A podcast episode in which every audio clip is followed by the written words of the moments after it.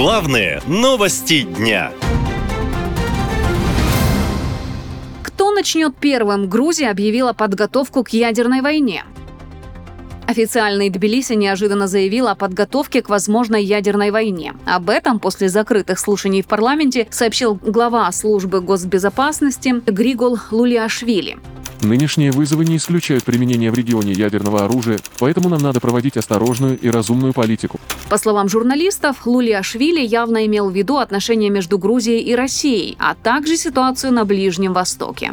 Правительство Грузии разработало специальный план на случай ядерной войны, в соответствии с которым для каждого ведомства прописан сценарий, план действий. В частности, Минздрав уже составил список медикаментов, которые во время ядерной войны распределят среди населения, а также прописал алгоритм скорой медицинской помощи пострадавшим. К счастью или несчастью, мы получили огромный опыт подобной работы во время недавней пандемии COVID. При этом Лулиашвили признал, что в случае прямого удара ядерным оружием по Грузии, цитирую, «укрытия людям не помогут, поэтому необходимо проводить умеренную политику как внутри страны, так и за рубежом».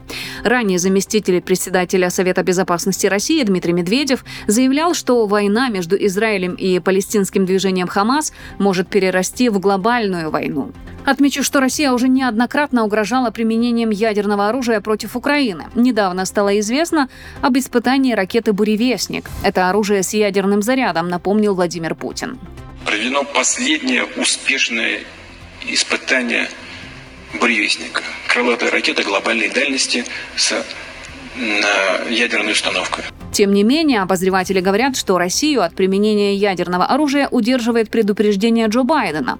Он отмечал, что последствия использования ядерного оружия России будут катастрофическими для страны.